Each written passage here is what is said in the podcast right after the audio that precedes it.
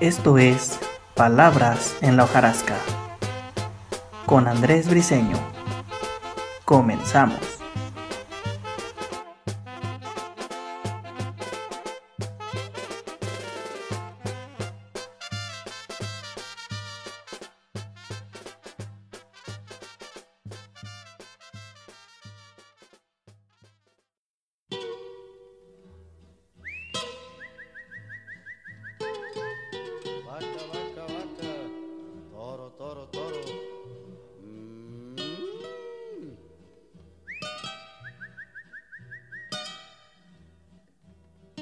Muy buenas noches. Sean todos bienvenidos a la segunda emisión de Palabras en la hojarasca. Esperamos que el programa anterior haya sido de su agrado y que esta noche estén dispuestos a escuchar nuevas historias, que en este caso serán leyendas. Leyendas de Montescobedo, de Laguna Grande, también de Susticacán y de Jerez, Zacatecas. Mientras grabamos esta segunda edición, escuchamos la lluvia tras la ventana. Ojalá que mientras ustedes escuchan este programa, también estén disfrutando de una noche lluviosa.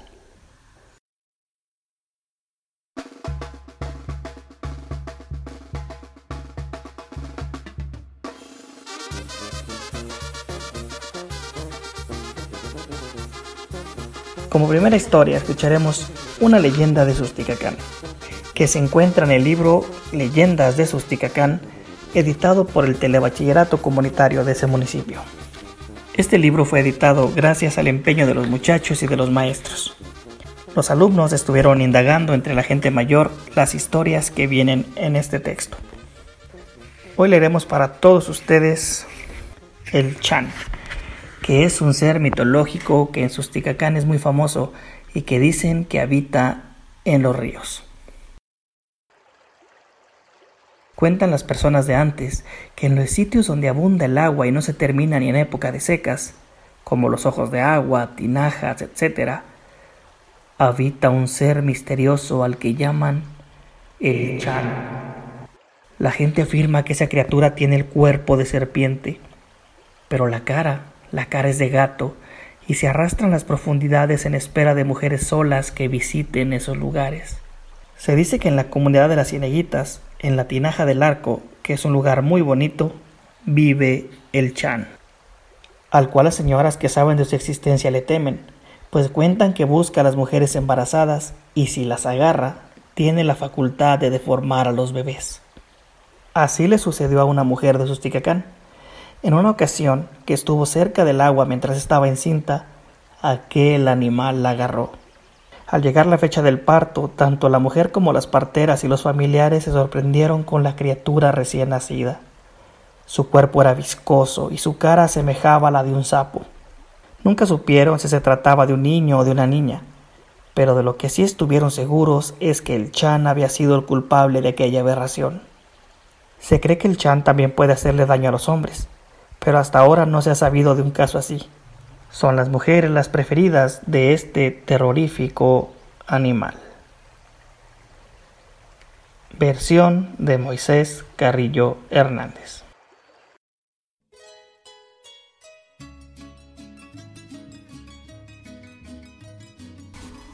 En Jerez Zacatecas también abundan las leyendas. Muchas de ellas son sobre animales o seres sobrenaturales. Entre ellas, las brujas ocupan un lugar preponderante. Existen muchas historias sobre eso. A continuación escucharemos no una leyenda, sino un cuento sobre el tema, en el que podremos ver cómo estas mujeres se convierten en bolas de lumbre y danzan por todos lados en el cielo.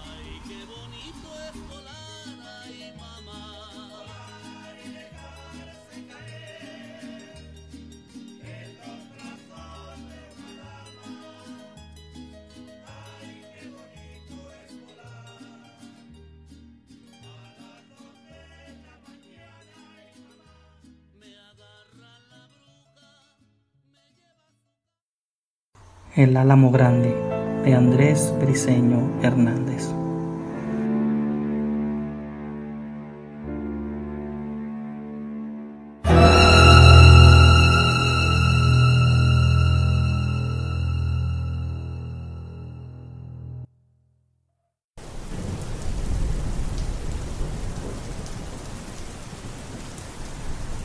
Amarra el burro y tráete el hacha, me dijo mi papá.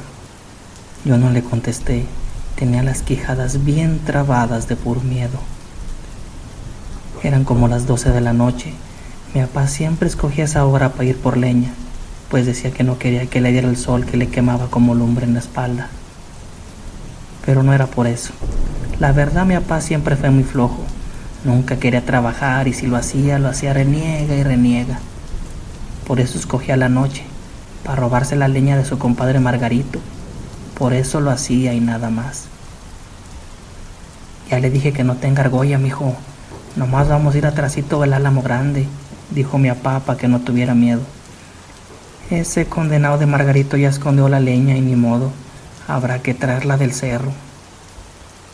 ¿Y si nos pasa algo, papá? Ya le dije que no. Esas bolas de lumbres que dicen todos por aquí que divisan, para mí que son puro cuento. Mi papá no creía en nada, pero yo sí.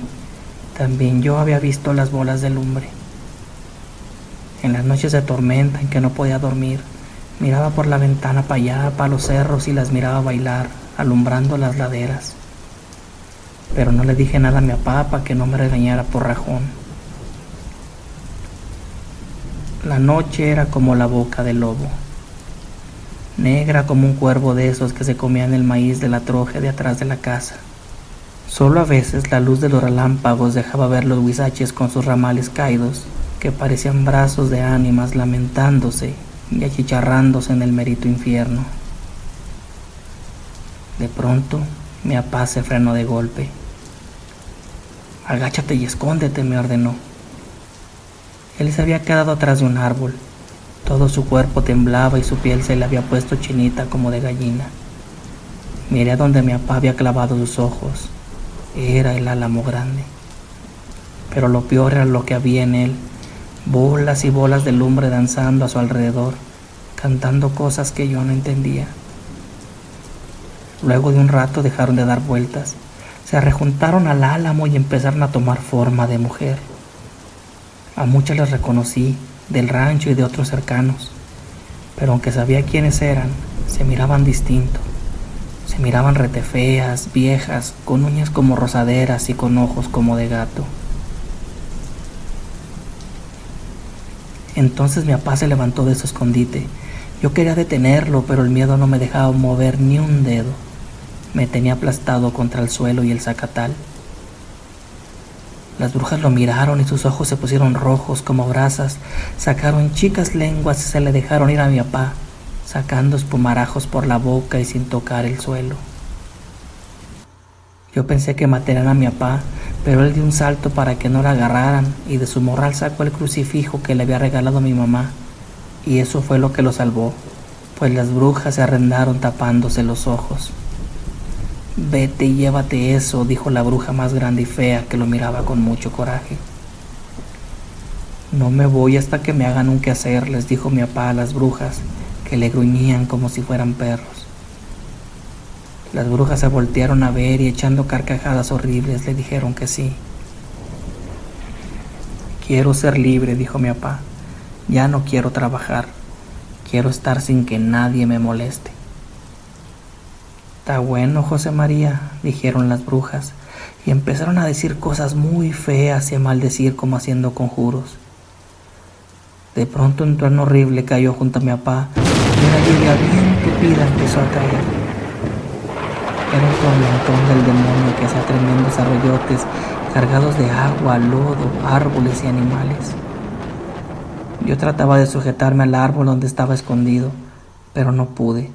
Quedé todo soreco por el trueno, se me nubló la vista y ya no supe más. Vine despertando en mi casa. Mi madre y las señoras del pueblo daban gracias a Dios de que a mí no me hubiera llevado el río como a mi papá. Yo no dije nada. Días después, cuando ya no tenía las dolencias, fui al álamo grande. No había ni rastros del rayo que le cayó a mi papá. Volteé y vi el álamo. De sus ramas colgaban su sombrero y su morral. Y el murmullo del viento que chocaba con las hojas del álamo decía con voz suave pero muy triste, José María. Yo no le dije a nadie eso. ¿Para qué? Si fue el deseo de mi papá. Por fin era libre, ya no tenía ningún que hacer y nadie lo molestaría. Se había convertido en el álamo, en el álamo grande.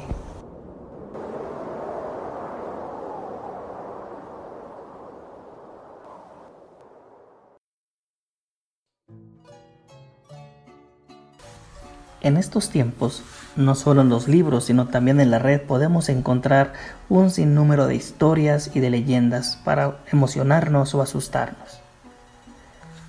En la página de la biblioteca digital del ILSE podemos encontrar una leyenda sobre Laguna Grande que se llama El hombre que visitó el infierno.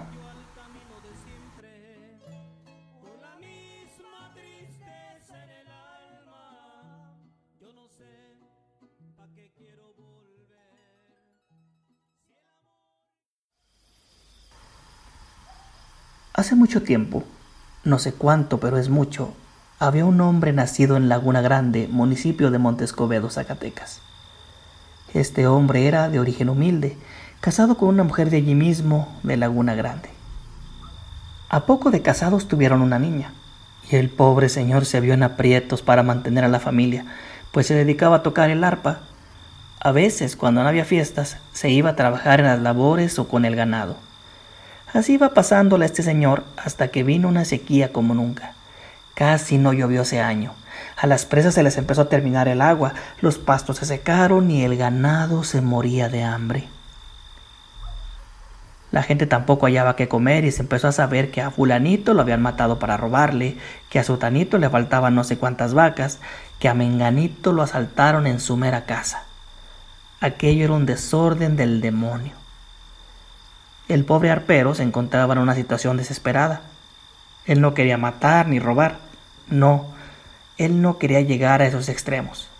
Pero un día le dijo a su esposa, Mira vieja, si en este momento el mismo diablo me contratara para ir a tocar a los infiernos, allá iría yo con tal de conseguir dinero para comprar comida. Ya deja de estar pensando tonterías, le dijo la mujer. Mejor vente a cenar lo que sea, porque estás delirando y ha de ser de pura hambre. Bueno, pues, mientras calienta la cena voy a la tienda a comprar el petróleo para el aparato.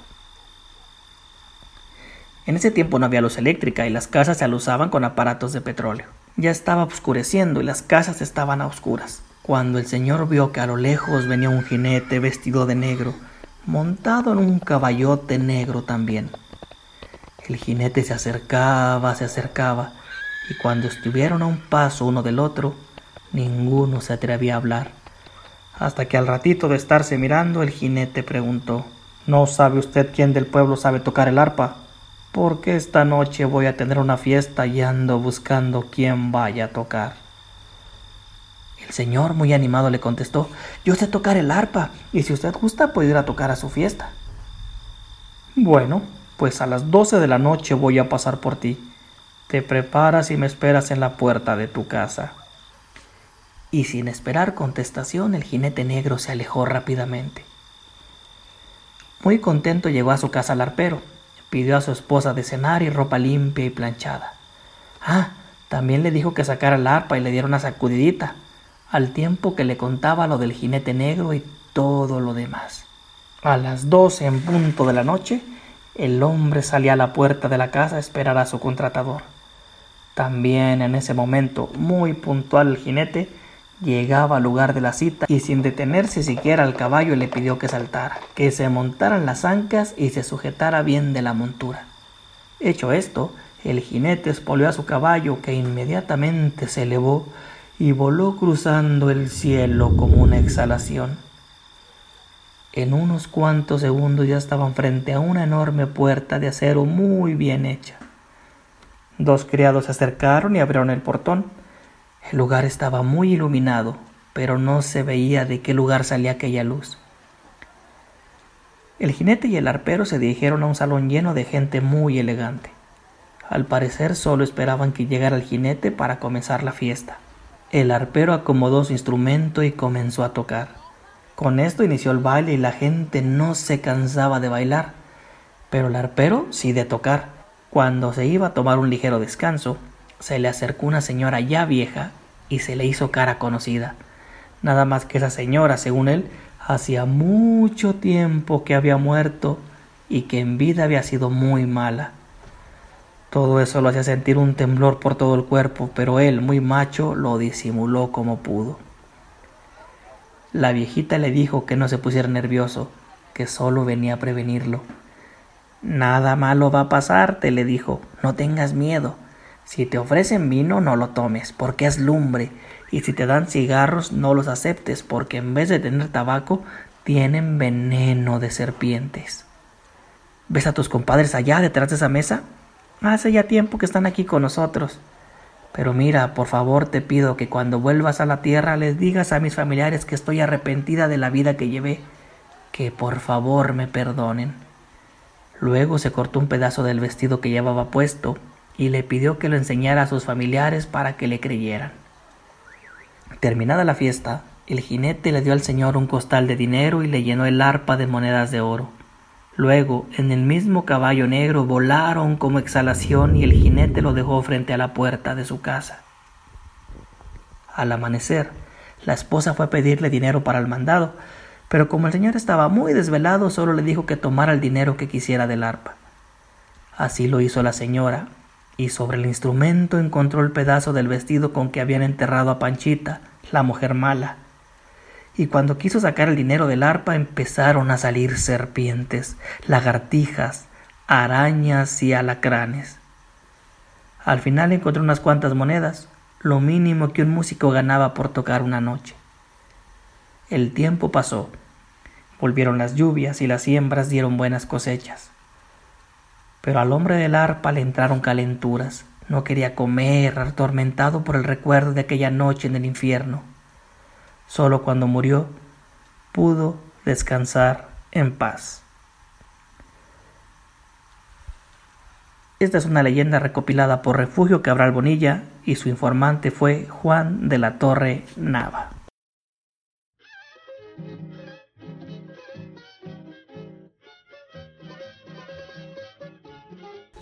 Ahora escucharemos una historia de Montescobedo. Una historia que está antologada en el libro Memoria, Reflexiones y Apuntes para la Crónica de Montescobedo, Zacatecas, del profesor Jesús Bañuelos Sánchez. La historia se llama El Colgado.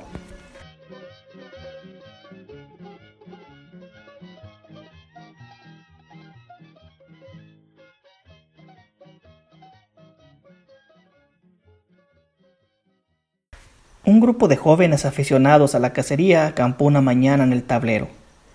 Los guiaba aquel Miguel García, hábil y astuto cazador de quien todavía se cuentan muchas anécdotas. Se organizaron por parejas dirigiéndose a distintos rumbos, con la obligación de regresar al campamento al anochecer. Luis Briones y Juventino Ulloa tomaron el rumbo de Arroyo Hondo. Caminaron mucho durante todo el día, pero no tuvieron suerte, no encontraron nada a qué dispararle. Al atardecer todavía tenían esperanza de encontrar algo, pero nada. Llegó la noche y emprendieron el regreso. Iban de mal humor, renegando de su mala suerte, dando a veces traspiés por el bordo pedregoso y difícil de la ceja que limita la barranca. Oye Luis, dijo Juventino, de veras que traemos mala pata. Mira que no encontrar ni venados, ni coyotes, ni una zorra. Bueno, ni un techalote o ardilla de los palos. Sí, hombre, ni nuestra cansada. Mas apenas había terminado de hablar Luis cuando se oyó un violento tropel allí cerca. Los jóvenes cazadores sintieron que se les ponían los pelos de punta.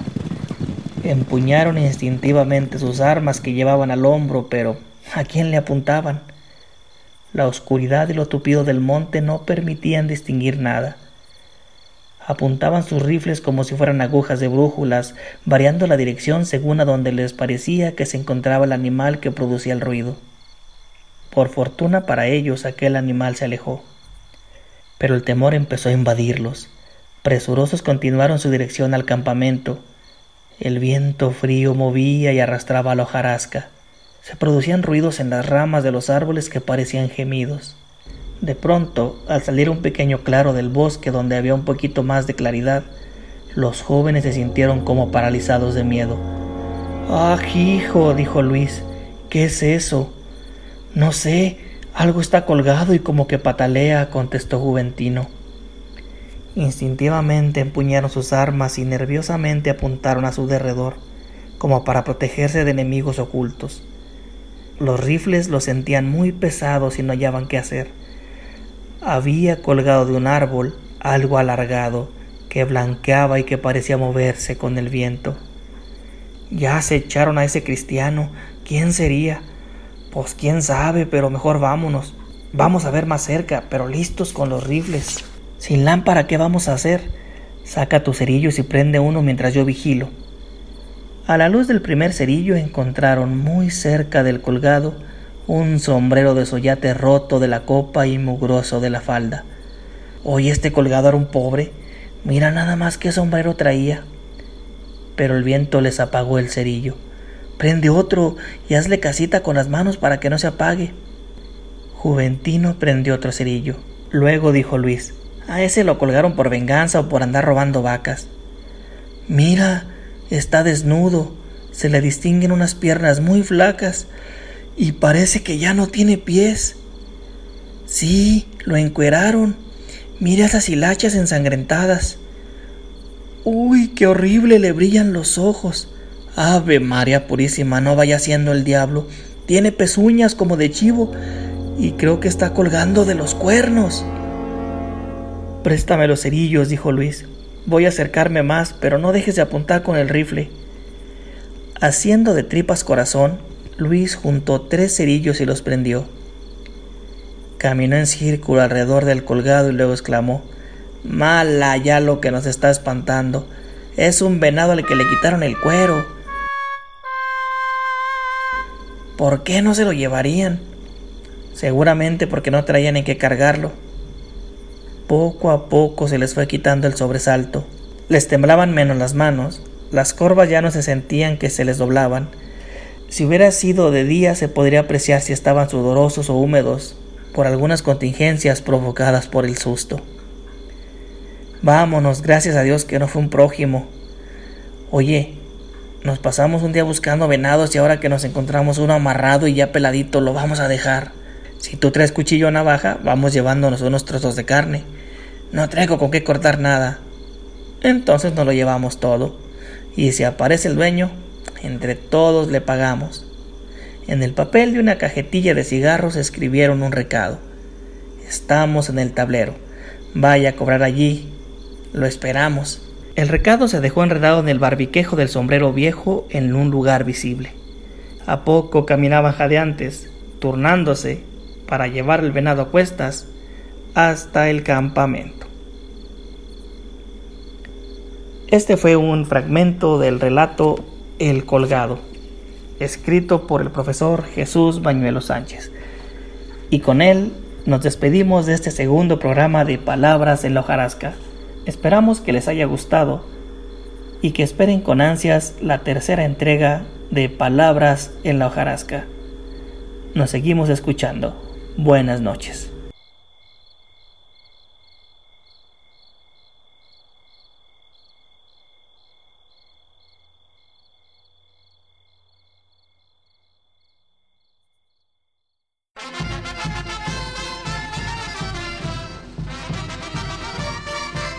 Radio Montescobedo presentó Palabras en la hojarasca.